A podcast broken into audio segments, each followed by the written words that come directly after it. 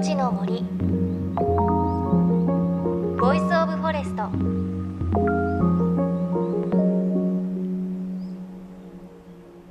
おはようございます。高橋真理恵です。ちょうど連休の最中ですね。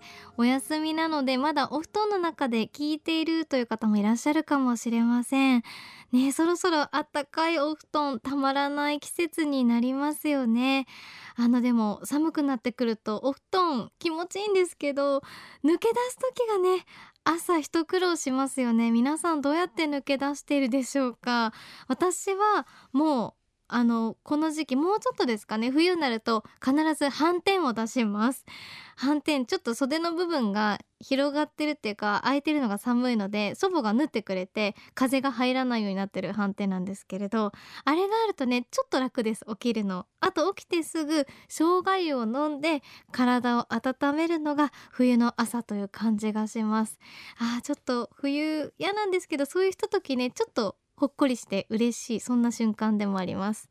皆さんはどんな風にお布団脱出しているでしょうか？いい案があったら教えてください。さあ JFN38 曲を結んでお送りします。命の森 Voice of Forest。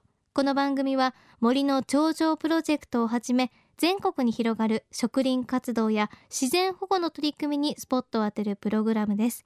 各分野の森の賢人たちの声に耳を傾け森と共存する生き方考えていきます。今週は先週に引き続き九州宮崎県椎葉村から伝統的な農法焼き畑のレポートです。山の中腹に小さな集落が点在する本当に森の中にある村椎葉村ここに嫁ぎ焼き畑の伝統を引き継いだのが椎葉邦子さん通称邦子おばばです。そしてその邦子おばばからバトンを渡されたのが息子の勝さんです。取材した日は残念ながら雨に見舞われて延期となってしまったんですが勝さんは今年焼き畑が行われる予定の山の斜面で焼き畑の準備について教えてくれました。山自体はとにかく燃えてそこで食べ物を作らなきゃいけないんで美味しいものを食べるためであるし種子の保存。それでやってますけどね今はね、基本的に1年前からねだから灰にするために枯らすんで1年前から基本的に。ただ切るだけ。とにかく切って枯らす。焼き畑というのはもう絶対燃えなきゃいけないね。第一条件。燃やすためにどうするかなんで灰をたくさん作るっていうのが目的。枯らすのが目的で、うん、あとは何もしない。ただ大木木は引きずり下ろすというかその土地から出す。大木木は。小木木でこうして枯らしておく1年前からする仕事ってそれだけ。だからどうしても杉は間伐しながら全部倒したってダメなんです臓器がないとか燃えないって話になってくる。杉の葉っぱが出るとダメって。杉の葉っぱだけでは余裕がないって、うん、だからまあ3年か4年かけて間引きして光を入れて臓器を増やすで、まあ、4年目ぐらいにやっと臓器とかが生えてきて草とかそれがまあ1メーターか2メーターになりますね。またそれを切る。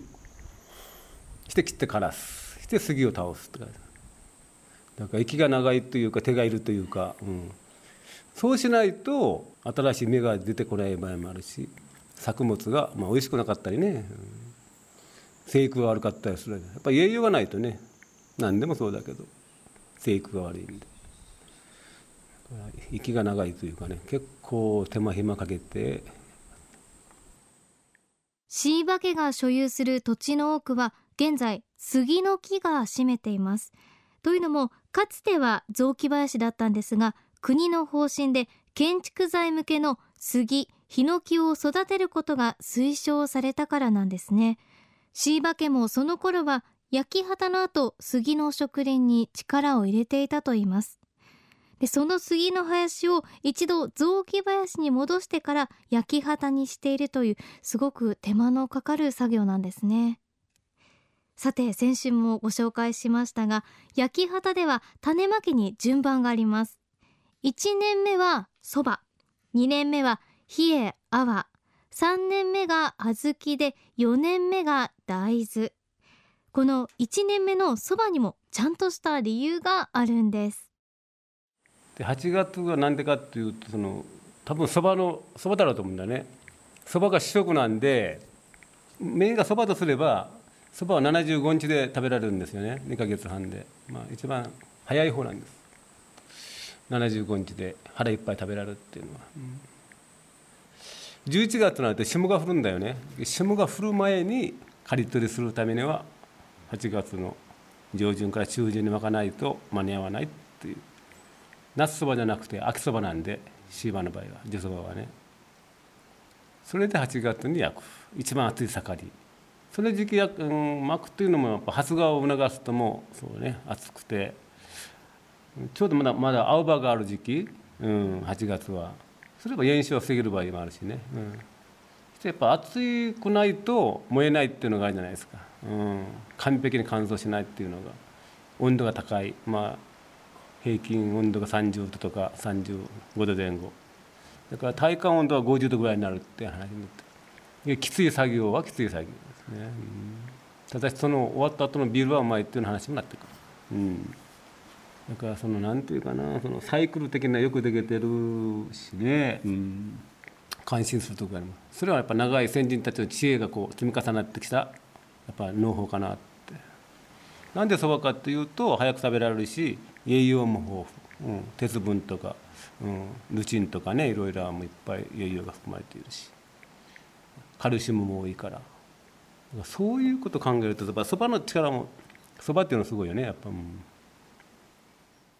夏の終わりに焼き畑をしてすぐにそばをまく。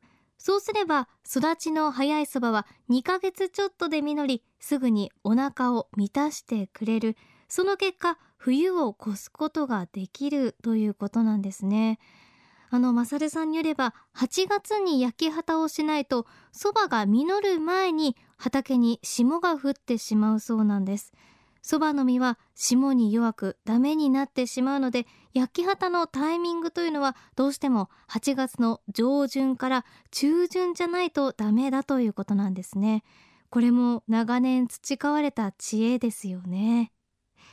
自然のサイクルに忠実に従えばちゃんと山は恵みを与えてくれる。だから昔の人は山や自然の中に神様の存在を感じてきました。この考え方は今を生きる国子馬場や息子勝さんにもこんな形でしっかりと受け継がれているようです。みんなでこう安全祈願とかやるんですよね。みんな集まって。で、まあ、御幣とか神様を立てて。山の神日の神とかあるんだけどそれをちゃんと祭りして五兵を切ってあげてみんなで安全作業を祈願するっていう。それはもうずっと昔からしきたりで。それやんなきゃ絶対もう歌天あの歌天というか始まらないって話になってきます、うん、でその中でちゃんとこう言う文句もあるんですねちゃんとね、うん、まあ声自体は変わってくるんですけども、うん、これよりこの野暮にやぶっていうのは焼き畑の地ですね。火を入れ申す。蛇枠道虫けらども。早々に立ち退きたまえ。山の神様火の神様。どうぞ火の余らぬよう。また焼け残りのないよう。御守りでやって守り申せ。つまり蛇っていうのは蛇枠道っていうのは書いてるけど虫けら、まあ、あれ虫であろうと何でも。早く出ていけって。焼くから。って、でも山の神とかねあの火の神にできるだけ燃えるように火事がないようにっていうあの文句なんで。ずっと伝統でやってます、うん、神と一緒になってこう全てを大事にするっていうかその中でものを作って食べていくっていう。でまあ燃やしながら自然とこう両サイド燃やして、うん、降りてくるもともと上から燃やすと炎は強くないんで何でもそうじゃないですか。下からこうねバーッと上げるともうすごい上昇級で。それが上から燃やすって何でかっていうと少しずつ燃やして完璧に燃焼させて灰を作る株の方株っていうか下からつけると横尻からつけるともう炎だけで上がっていって速くて灰にならないっていう。完全に灰を作るためにどうするか。美味しいものを作るためにどうするかっていう。家々もともと山にはそんな家々ないからね。まあ窒素ぐらいあるんだけどリンとかカリとかないんでどうしても灰を焼いて中和させて作るっていう、まあ、灰は窒素も多く含まれてるし、うん、窒素リン酸カリ全て。がそれを売ってカリ、うん、どうしてもその3要素を入れてこそ初めて。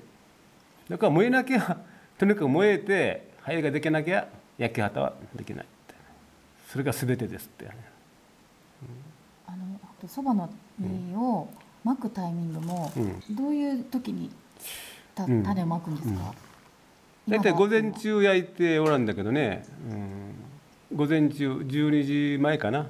それまで終わるんだけどもまたそのまでくすぶってますよね。煙とかが。焼いたすぐなんで。であと1時間その間昼ご飯食べてでそこに巻くんだけどね。もう結構熱いうちに。その日のうちなんですか、うん、そうその日のうち。で温度によってそばの皮は結構熱いからその発芽を促すっていう説もある。だからもう本当すごいねあのこうやり方っていうか焼き方のやり方というかそれもだけどもその作る作物と全て考えて作ってるっていうその先人たちのね生活の知恵というかそれはもう大したもんだって。こういうのからやっぱ残していかないとねって話になった。ただ焼いて作るだけって感じでしょ。う本当は違うんだよねこれが。うん。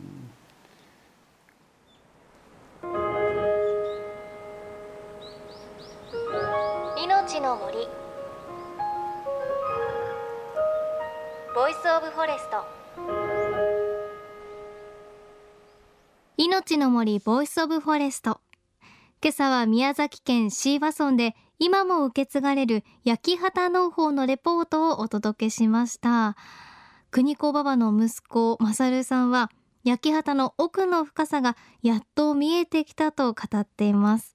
また楽しくもあり苦しくもあるともおっしゃっていました。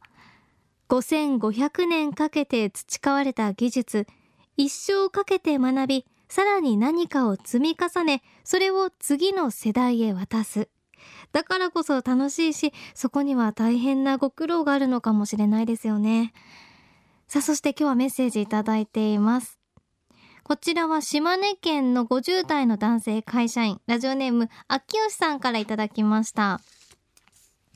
初メールです。ありがとうございます。先週自転車で丹波篠山に行ってきました。姫路から笹山312号から175号線。片道70キロ往復140キロを走ってきました。すごい距離ですね。山や川がまだまだ綺麗です。紅葉はまだですが栗や柿山の景色が秋に変わっていっています。自転車でゆっくり秋の移り変わりを楽しむことがエコでいいと思いますし自然を身近に感じられていいと思いました。ということで私丹波篠山知らなかったんですが兵庫県にある山なんですね。